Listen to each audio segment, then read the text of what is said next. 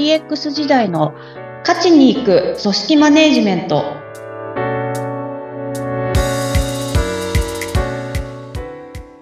お疲れ様です。株式会社ダズリ代表取締役筒井千明です。インタビュアーの土井さとみです。どうぞよろしくお願いいたします。よろしくお願いいたします、いつも筒井さんにお話聞いてもらっていますが私最近の癖で QR コードがあると何でもかんでも読み込みたくなってしまうということに気づきました。で、これ、例えばですね、まあ、チラシの一部分に QR コードがあったり、名刺にもよくつけてらっしゃる方いますよね。で、それから、あの、ネットでを買い物した時に、段ボールの蓋の一部分に QR コードとかあると、え、なんだろう、なんだろう？と思ってワクワクして読んじゃうんですよ。これはな、なんで私こんなになってんだろうと思ってよく考えてみたら、コインで銀の部分を削るスクラッチくじみたいな気持ちになってるのかなって。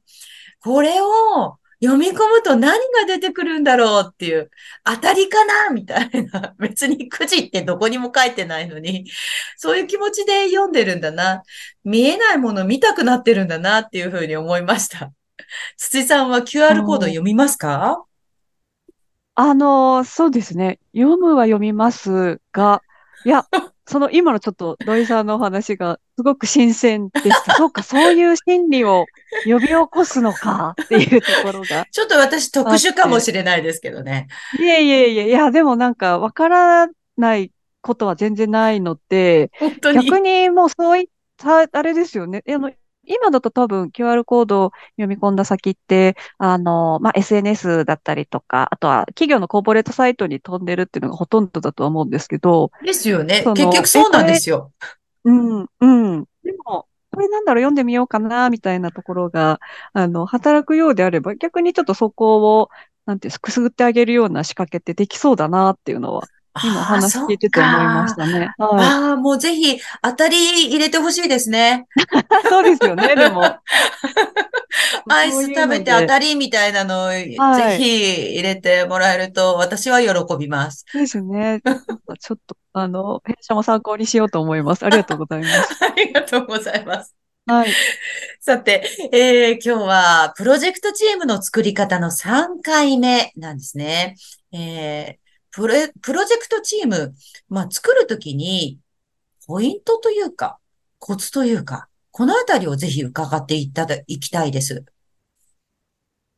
はい。そうですね。もうあの、えっと、前回、前々回も言ってますけど、もう目的、目的ってずっと、うんうん あの、口スーパた。ーが言ってる感じにはなってますけど、あの、プロジェクトやる意味っていうところが、まあ、目的達成のためみたいな話で言うと、やっぱり同じ目的に、あの、向かっていく、えー可能性がある人っていうところですかね。そういう人を、あの、アサインするというか、そこがまず一番大事にはなってくるところですかね。うんこれ役割があって、その目的達成の役割にかなう人をアサインする。で、その可能性がある人っていう部分はもちろんパーソナリティ的なところも含まれるんですよね。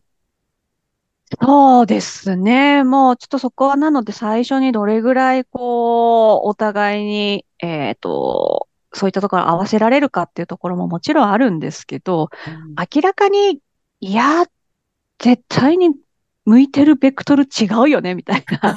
あの、と、と一緒にやるみたいなのは、まあまあしんどかったりはするので、それきついですよね。うん、うん。例えばまあ、筒井さんがお仕事でプロジェクトチームを編成するときに、もう絶対こういう人とは、もう仕事しないっていうのを決めているポイントというか、ありますか？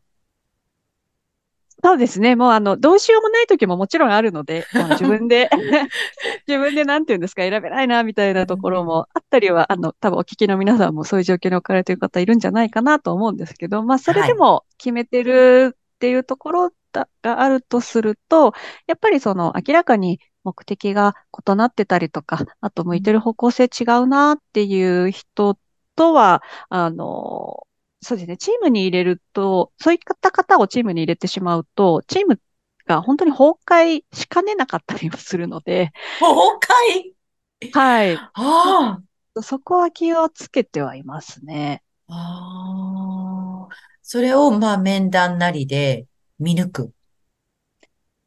できる限りっていうところですかね。うんはい。ええ後でちょっとね、正体がわかるみたいなことも あるかもしれないですね。全然あります。あの、むしろ、そっちの方が圧倒的に多かったりはするんですけど。なんという厳しいことでしょう。そうですか。はい。で、なんで、まあそういう経験があるので余計に、じゃあ次はこうしようっていうふうに、あの、思うっていうところにはなるんですけど、まあ本当にこう、そうなんですよね。その、まあ、プロジェクトチーム自体が役割があって、そこに人をっていう話が、をさ、させてもらったと思うんですけど、まあ、や、役割ごとっていう感じなので、あの、一応こう、チームの組織的にはフラットなんですよね。そこに上下関係みたいな、まあ、もちろんその年齢だったりとか、あと役職的なもの、あと経験的なものっていうので、その、ある種上下みたいなのはついてたりはするかもしれないんですけど、多分他の組織よりはそういったものがないですね。ええで、逆にそうなると、じゃあここの役割の人にこういったことをしてもらわないと、あの全体として成り立たないよねっていう感じだとすると、じゃあその、とある役割を担っている人が、ちょっと全然違う、あの、方向を向いていたりとか、もしくは、うんと、もう、もう一個その、えっと、こういう方が入っちゃうとチーム崩れるな、みたいなところで言うと、自分のこう利益だったりとか、うんうん優先したり価値観が大事みたいな、そこ絶対譲らないみたいな人がいたりすると、もうそこだけで、やっぱ他のチームメンバーが、じゃあどうしたらいいんだろうっていう風になってしまうとか。いや、本当ですね。自分のはい。価値観がもう絶対みたいな方って、うん。なかなか手強そうですね。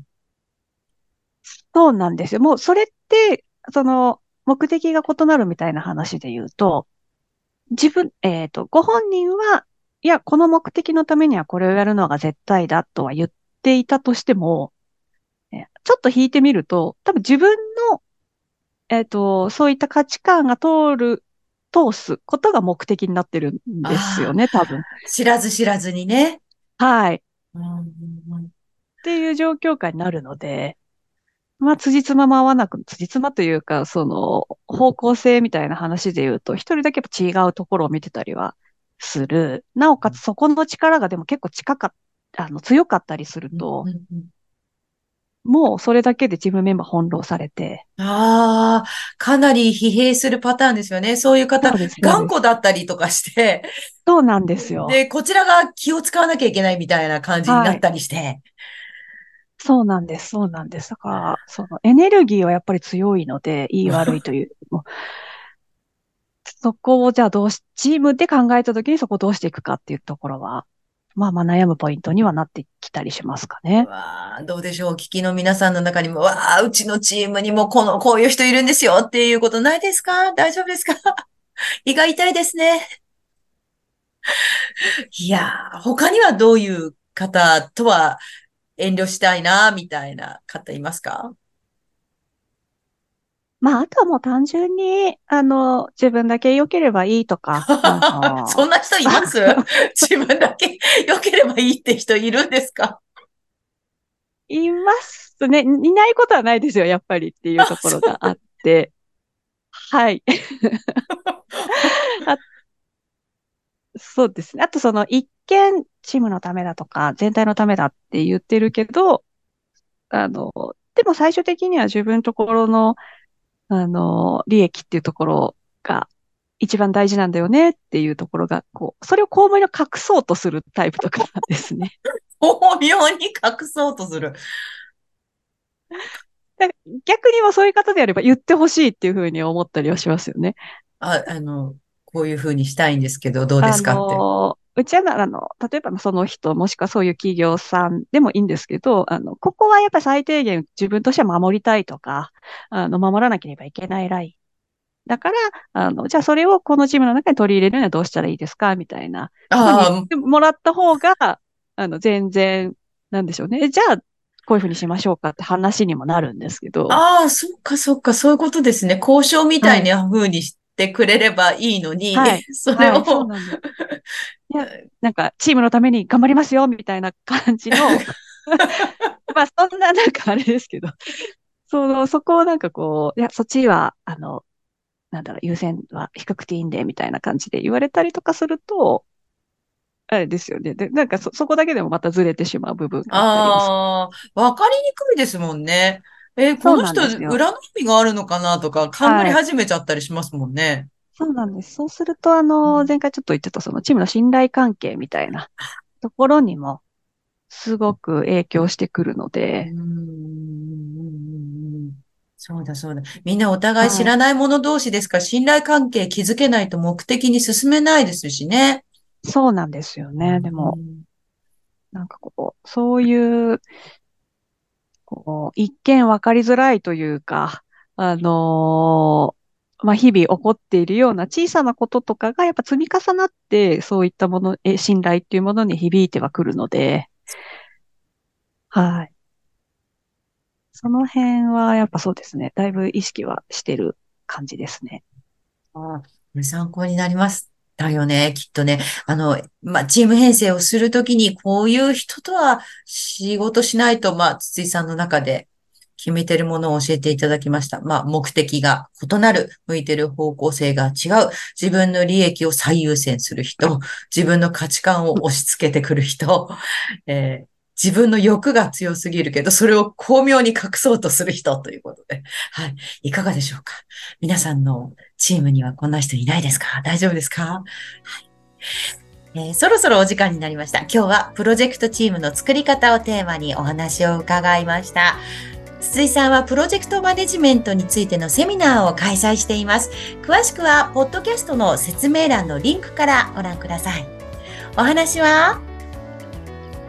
株式会社ダズリーの筒井千明でした。ありがとうございました。ありがとうございました。次回もどうぞお楽しみに。